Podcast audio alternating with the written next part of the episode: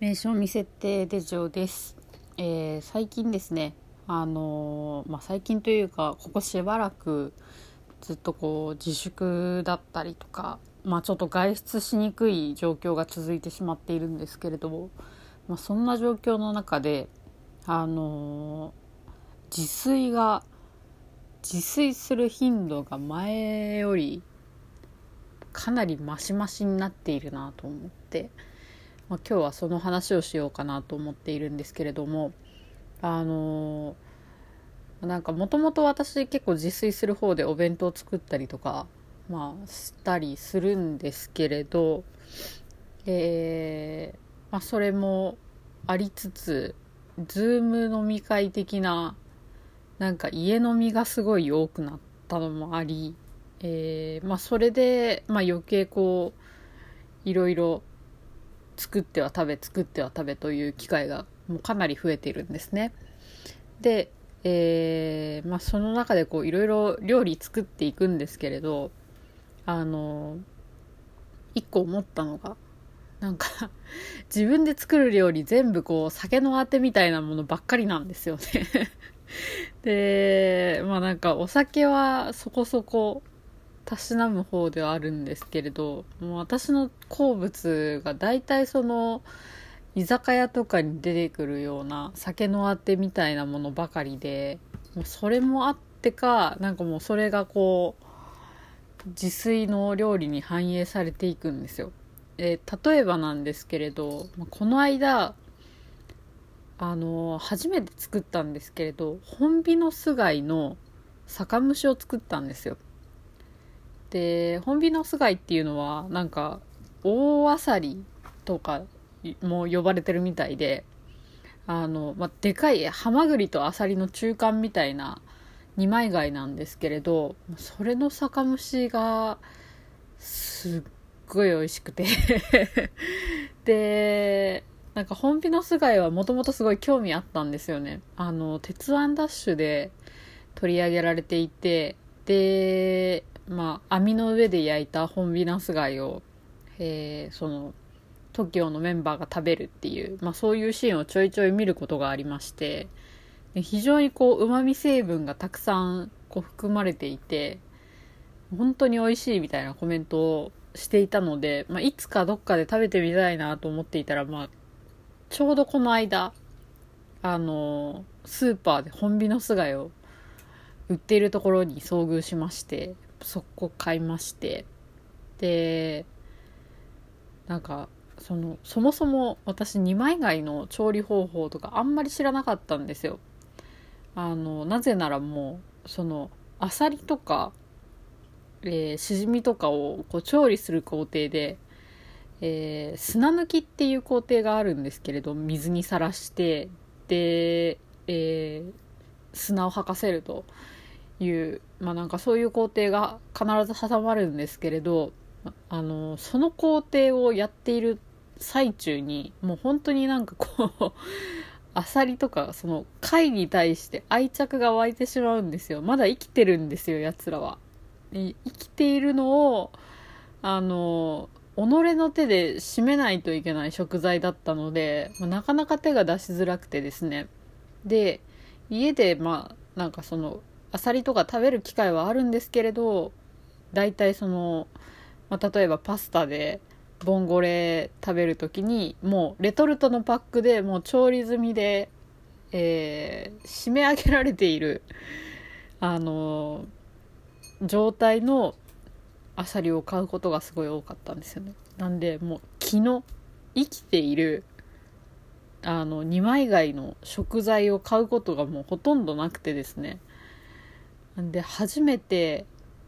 に等しいというかもう本当に何十年ぶりみたいな。20年ぶりくらいに己の手でこう二枚貝を購入したんですよ。なんかその20年前とかでももうあのお小遣いというか親同伴でなんかスーパー行った時に買ってもらったとかいう記憶はあるんですけれど、それくらいの感じででえっ、ー、と、まあ、親が料理したものを食べたことはあるんですけれど、なんか、それ以外の、こう、調理方法みたいなのがそんなにこう、なんですかね、こう、パッと頭に思い浮かばなくて、で、まあ、Google 先生に聞いてみたところ、酒蒸しがいいぞということで、あの、酒大さじ3、で、みりん大さじ1、醤油大さじ1、プラス生姜をフライパンに入れて、で、そこで、その、塩抜きじゃない、砂抜きした本火の巣貝を投入し、えー、口が開くまで蒸すっていう 焼き蒸すみたいな感じの工程をこう、あのー、やってみたんですよ。で、そしたら、まあ、なんか、一個だけ貝が、なんかちょっと開きにくかったやつがあって、まあ、結局なんか生きてるっぽかったんで、あのー、開けたんですけれど、まあ、なんかそれでちょっと時間かかったのもあって、あのー、その、だしというのかタレというのかその調味料がいい感じに濃縮されかつそこに本火の巣貝のだしも加わりあのえぐいぐらいのえげつないぐらいのうまみのタレみたいなのが できてですね。で、まあ、本火の巣貝自体ももうめっちゃ美味しかったんですよ。もう速攻お酒開けてつまみにしようと思うくらい美味しい酒蒸しができましてもうこれはリピ決定ってやつやなと思いながら あの食べてたんですけれどあの貝を食べ終わった後もそのタレの部分をちょっとスプーンですくってなんかパンなのか何なのかわかんないんですけれど何かにつけて食べたいなぐらいのなんか旨味が凝縮された液体がもうなんかそこに残ってたんですよ。もうそれもちょい当てにしつつもう本当になんかねこうこんなこと多分1年くらい前は全然言わなかったと思うんですけれど酒のあてにするとか。ここ最近はもう本当にあのサウナとが入れなくてでまあそれもあってこう飲酒の量が増えているんですけれどそれもありつつ自分がそのあの酒の魚的なものがすごい好きっていうなんですかねこう食べ物の趣味趣向みたいなのもありつつでなんかバカ食いしちゃったことがありまして。でまあなんか思い返せばそのさっきも言ったんですけれど自分が作るものは酒の魚になりそうなものが多いと。で朝食とかも結構そうであの朝お餅焼くことがあるんですけれどあのお餅焼くって言ってもその何でしたっけ？あのトースター的なものに入れてチンするんじゃなくてあの、うちトースターがそもそもないので、フライパンでいつも焼いてるんですね、餅を。焼くときに、あの、そのままだと焦げついてしまうので、えー、ごま油を垂らして焼くんですけれど、焼いて、途中その、いい感じに焼けてきたら、ベーコンも投入して焼くんですよ。で、焼き上がった後に、醤油をかけ、七味と胡椒をかけて食べるんですけれど、これはもうなんか 完全に飲み屋のなんか、サイドメニューに出てくるやつではとか思いながら食べてるんですけれど、もう、それもめっちゃ美味しくてですね、ましょっちゅう使っ、作ってるんですよ。なんかそれ食べたら、あのー、多分、つきたてのお餅とかは別だと思うんですけれど、普通の醤油餅が食べれなくなってしまうくらい、なんかすごい気に入っていて、ごま油の風味とあの七味とベーコンと黒胡椒もう美味しいでしかないみたいな。なんかそんな感じでなんか料理をする機会がすごい増えております。あと味玉作ったりとかもしたんですよ。そう。味玉作る時に非常に大事なのがですねあの茹でる前の生卵を買ってきてすぐじゃなくて数日置くっていうのがすごい大事だなっていうのをあのつい先ほどなんですけれど非常に身に染みました。でなんでその放置する時間が大事かっていうとですねなんか買ってきたばかりのというより新鮮な卵はなんか卵の中にある二酸化炭素の量がすごい多いみたいなんですね。でその量が多いまま鍋に投入してしまうとその二酸化炭素のせいで、えー、卵の殻に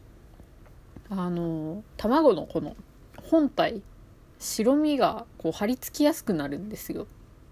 なるらしいんですよ。でそのせいで、えー、こう殻を剥く時に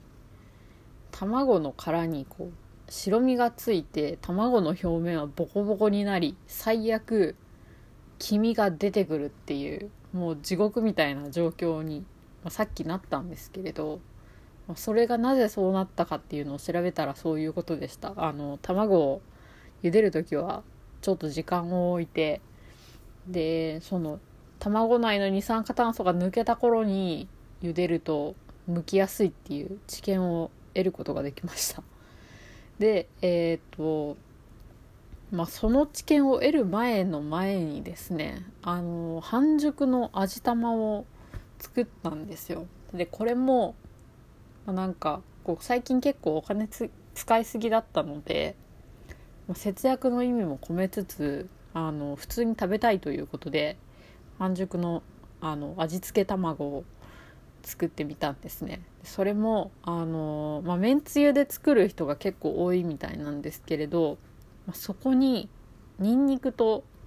黒胡椒を投入してみましたところ、え完全に酒のあてが完成しましてでかつあのまいろいろ記事を読んだんですけれど